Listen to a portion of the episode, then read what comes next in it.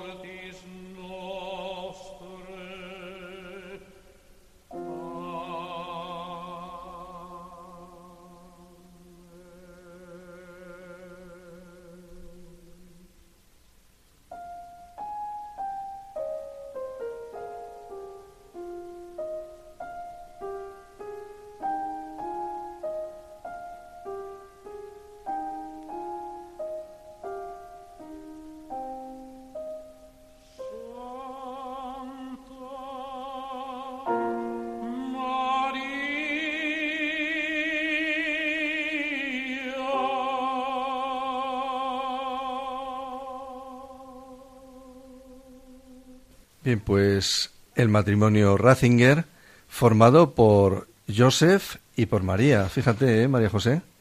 Como José y María, como los padres de, de Jesús. Ah, Qué casualidad, ¿eh? curioso, Por algo será. Matrimonio que tuvieron tres hijos. La primera, una niña llamada María como la madre, nacida en 1921.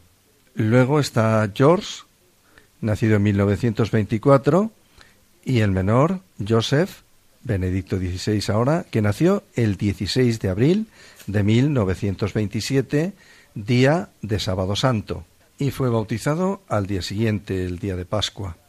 El padre de, de Benedicto XVI, Joseph, era un oficial de la policía rural, un hombre racional, recto, fuerte y algo riguroso.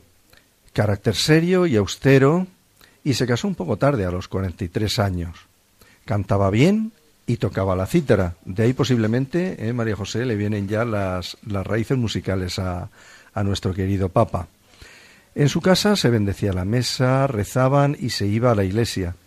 El padre explicaba el Evangelio a sus hijos y les daba algunos libros para leer. La madre, que procedía del Tirol, había cuidado de sus ocho hermanos y era una buena cocinera. Era una mujer alegre y cantarina.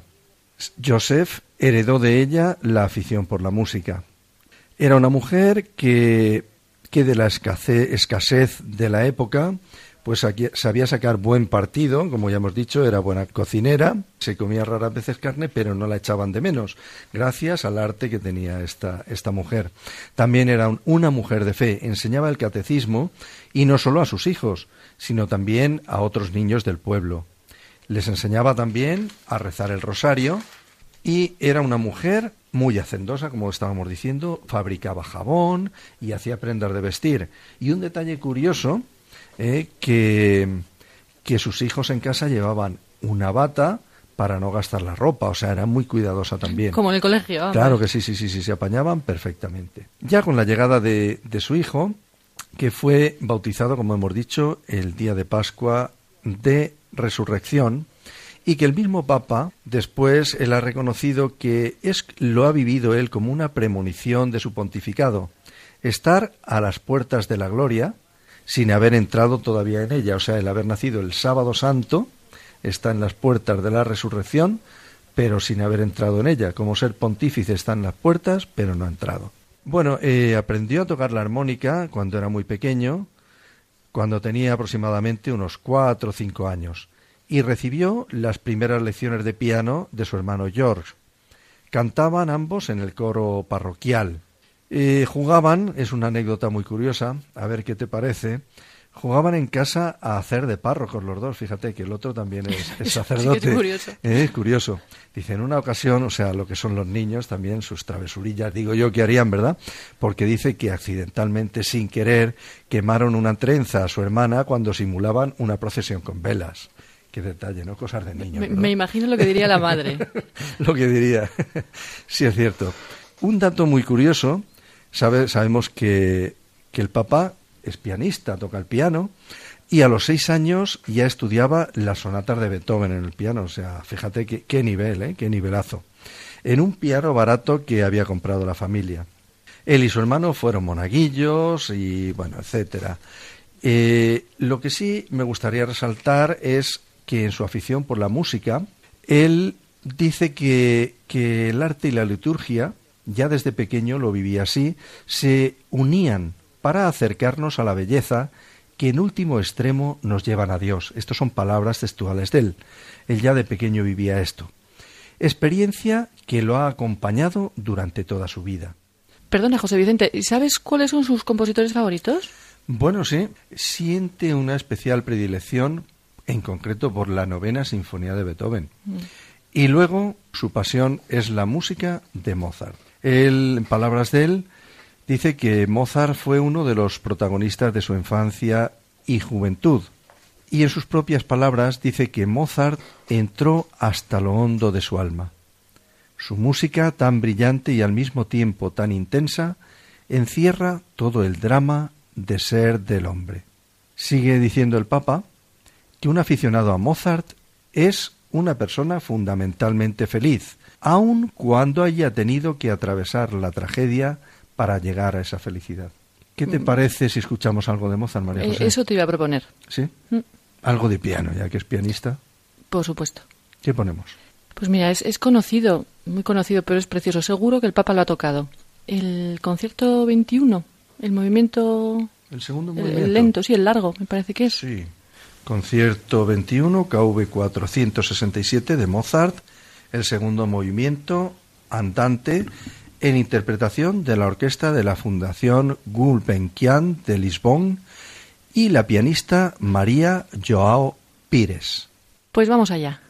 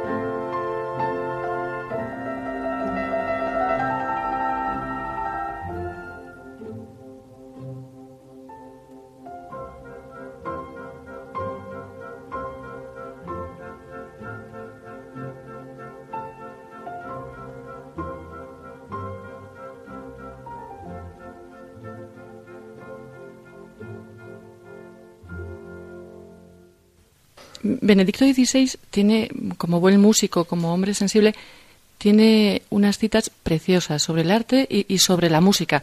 Os voy a leer algunas de ellas. Nos dice que el arte es una puerta abierta hacia el infinito, hacia una belleza y una verdad que van más allá de lo cotidiano. Y algunas expresiones artísticas son auténticos caminos hacia Dios, la belleza suprema. Son una ayuda para crecer en la relación con Él, en la oración.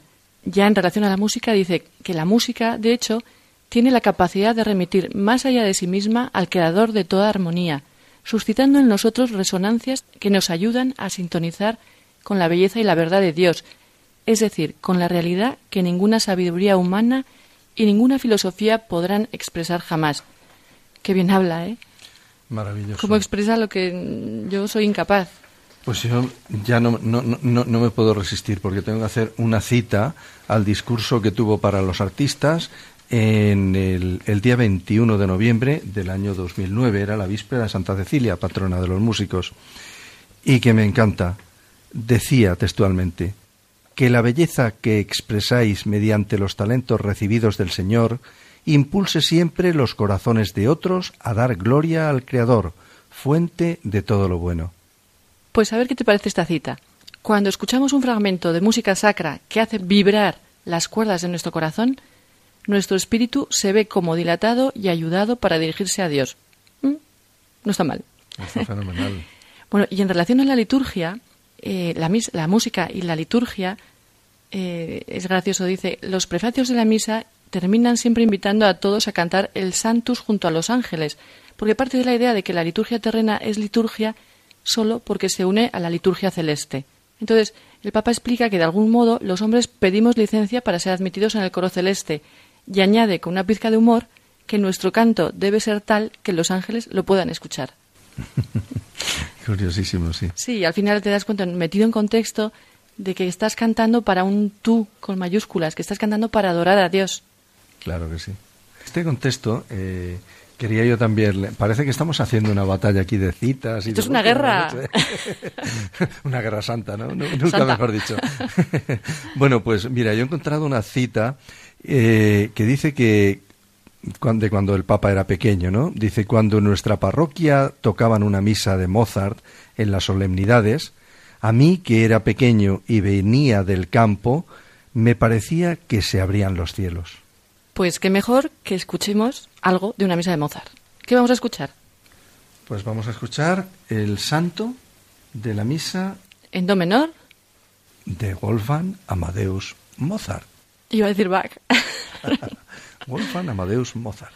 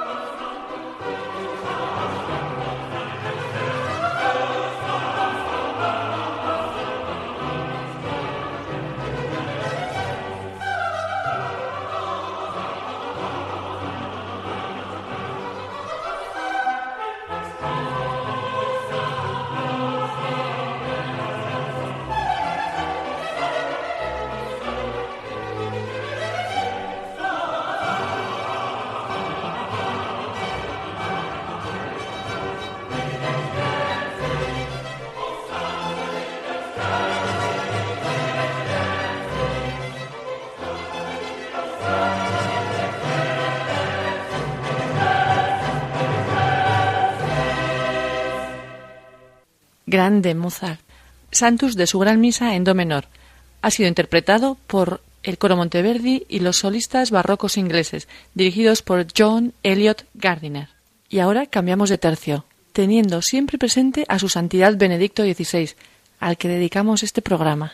Esta noche vamos a hacer una entrevista a un compositor, a Carlos Criado, que participó en el coro y orquesta de la JMJ Madrid 2011. Y participa. Y participa. o sea que, bueno, pero la JMJ yo creo que terminó ya, ¿no? Eso hablaremos luego. Bueno. Eh, buenas noches, Carlos. Buenas noches. Hola, José Vicente. ¿Qué tal? ¿Cómo, ¿cómo estás?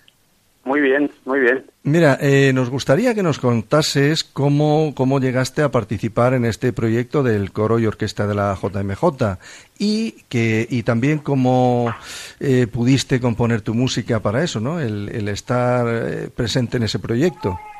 Bueno, básicamente yo era y sigo siendo muy buen amigo de Pedro Alfaro y Pedro Alfaro conocía mi trayectoria, mi formación como compositor y, bueno, director y, como músico en general. Y como es el que tuvo la genial idea de presentar un proyecto como este al arzobispado, que parecía pues una aventura y al final terminó siendo pues una maravilla porque ha involucrado a un montón de personas que, que se han volcado con él y de hecho prueba es que, que la orquesta y coro de la JMJ pues todavía sigue, todavía ah, sigue. todavía sigue funcionando.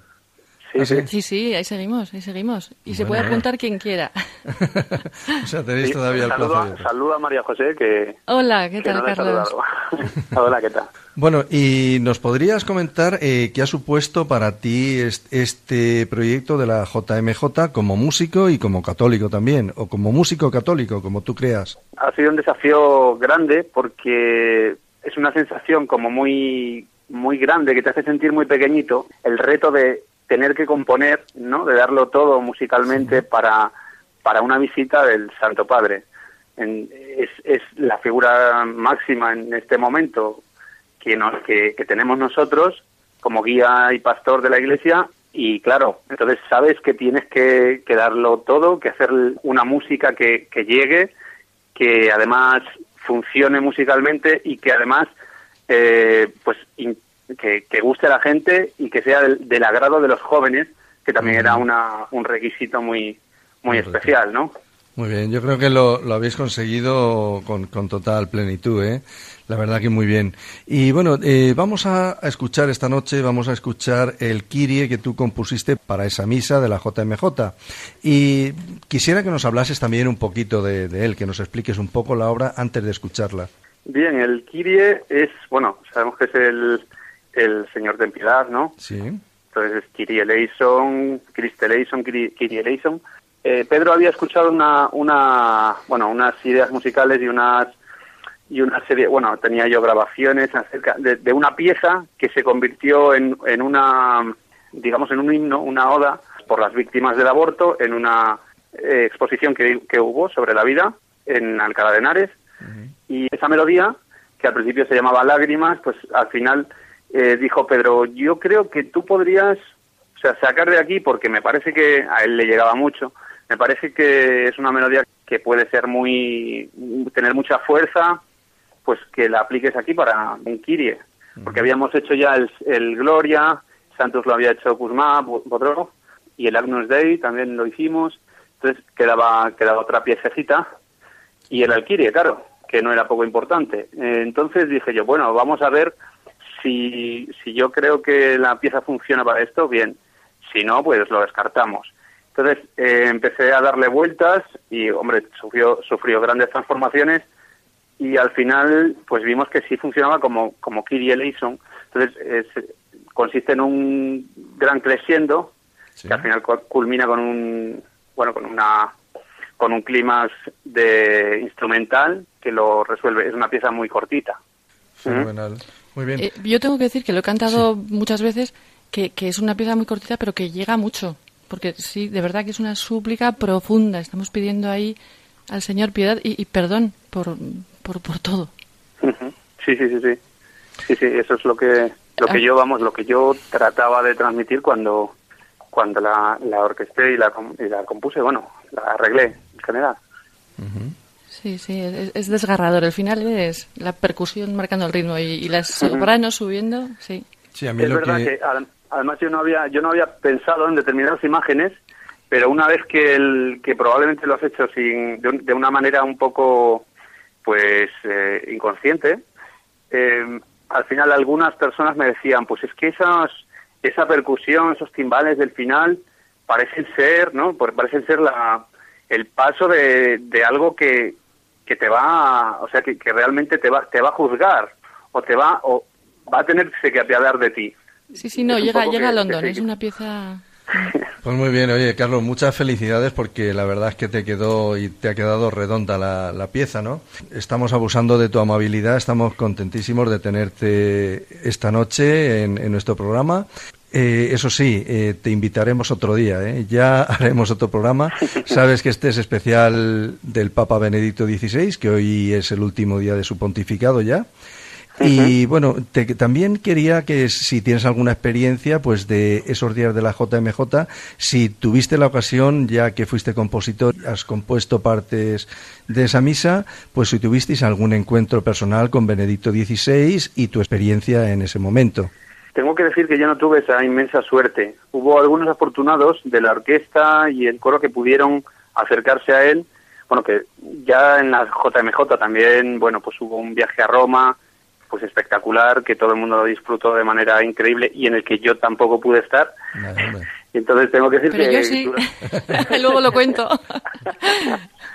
que durante, bueno, yo, yo durante los actos centrales de la JMJ tuve que estar metido en un cubículo, en una, vamos, en la cabina de sonido, que la verdad es que estaba más a gusto que los demás porque tenía aire acondicionado.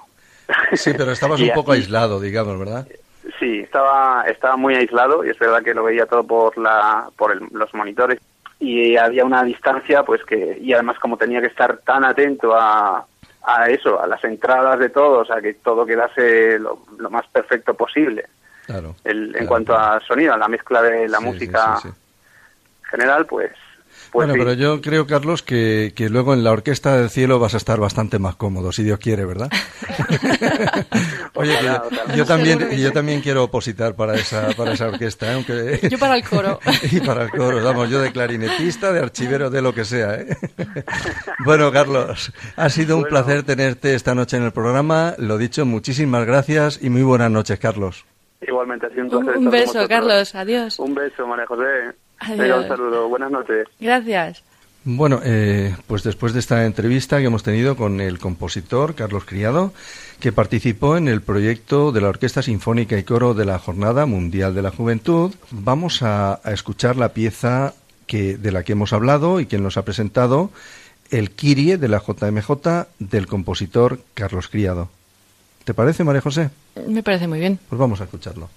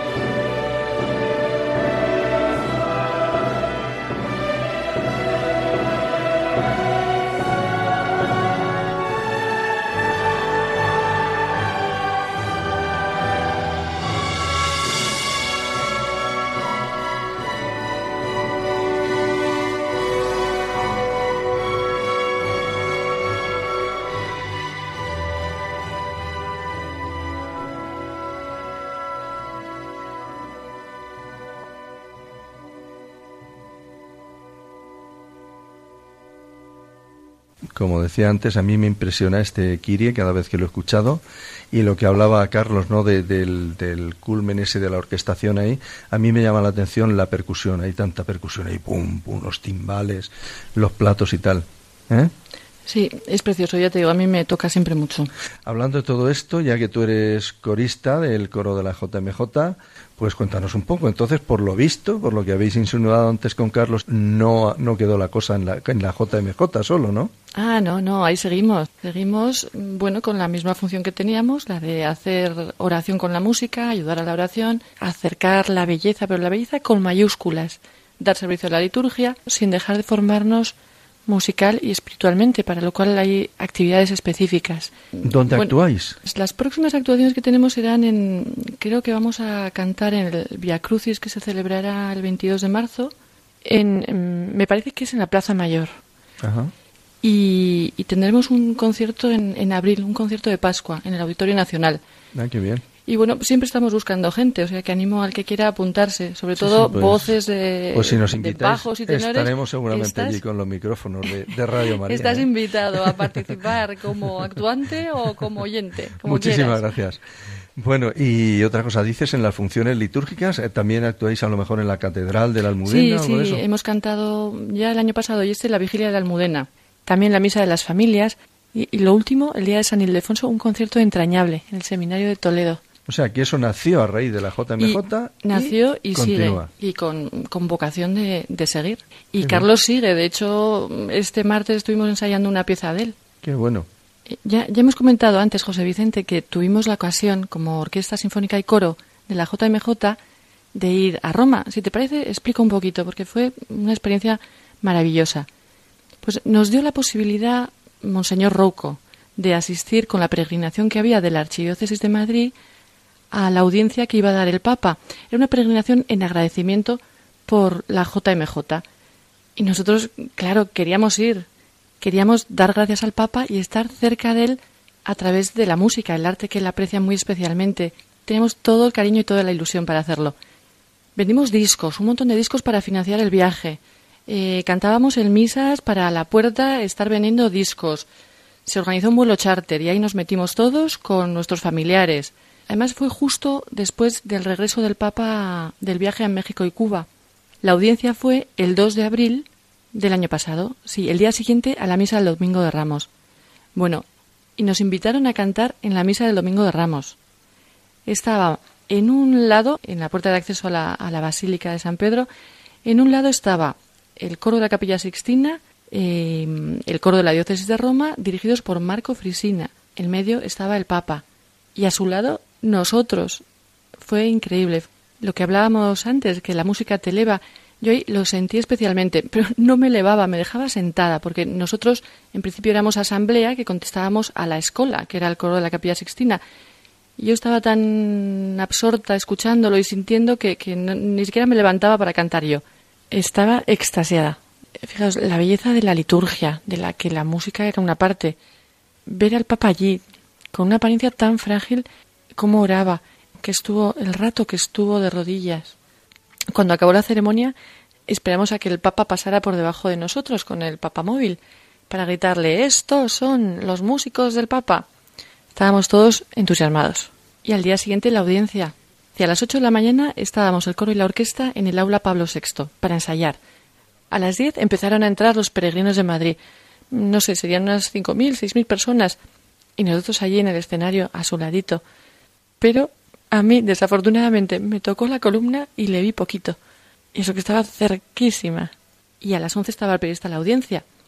Sabíamos que el Papa estaba muy cansado, pero la verdad es que hizo un esfuerzo mm, magnífico para estar con nosotros. Pues qué chulada, María José. ¿Y qué interpretasteis? Varias piezas, pero mira, mm, voy a destacar una, la nana que le cantamos.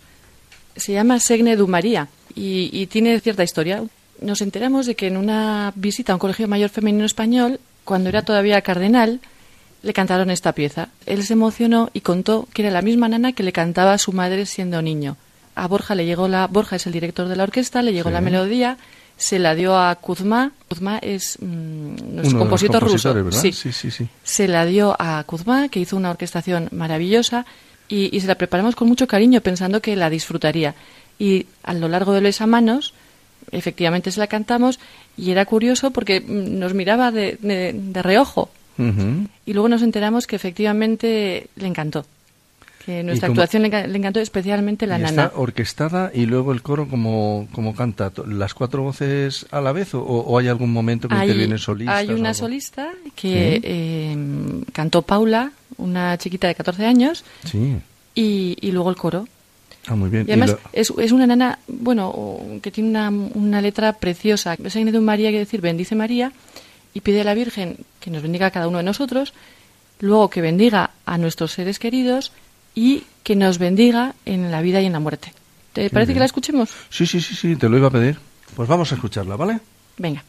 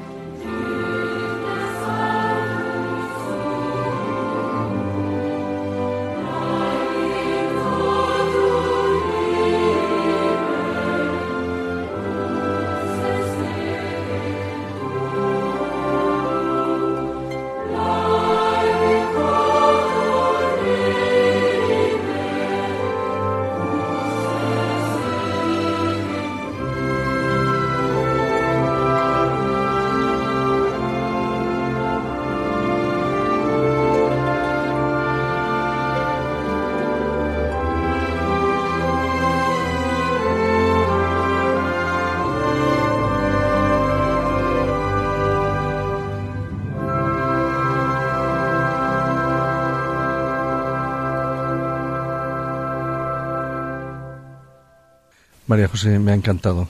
Una preciosidad la nana, la verdad que, es una maravilla. Y después de habernos leído la letra tan hermosa.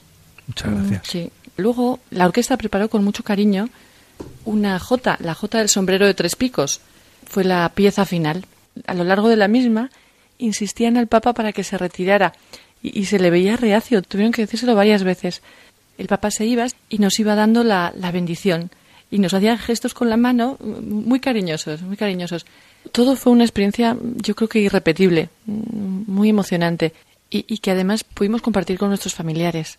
Y te diré como detalle que venía con nosotros un capellán, nuestro capellán, el padre Rubén, y se confesaron más de 40 chicos. Pues bueno, María José, el tiempo se nos ha echado encima y podíamos finalizar con esa jota, si te parece, de Manuel de Falla. Así hemos iniciado el, el programa con Joaquín Rodrigo, un español, y finalizamos con Manuel de Falla, que también sabrás que fue un, un católico ejemplar. No, sí, sí, sí. Además, el, el, Papa le hizo una distinción en, en, el entierro y cantaron, no recuerdo ahora exactamente, pero una pieza que está reservada en la liturgia para los cardenales y el Papa autorizó que la interpretaran. Bueno, pues con esta pieza de Manuel de Falla despedimos el, el programa de hoy.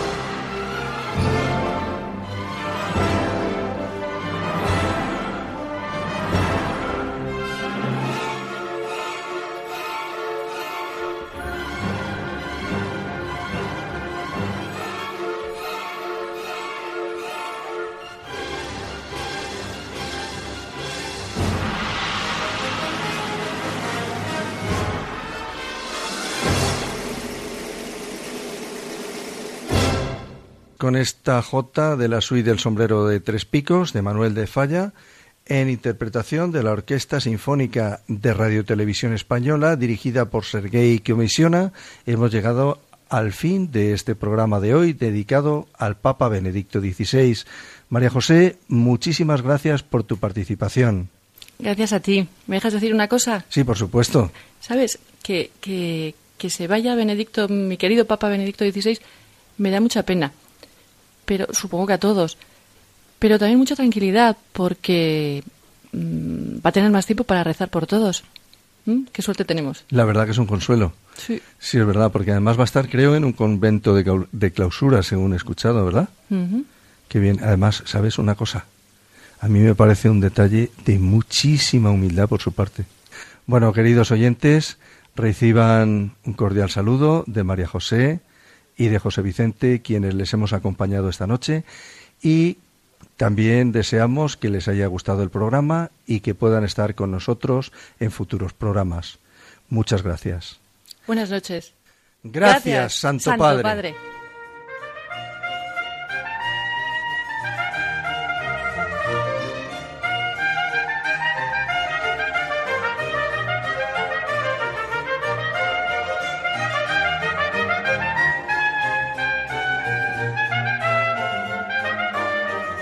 Acaban de escuchar una reposición del año 2013 del programa Clásica en Radio María, dirigido por José Vicente Molina.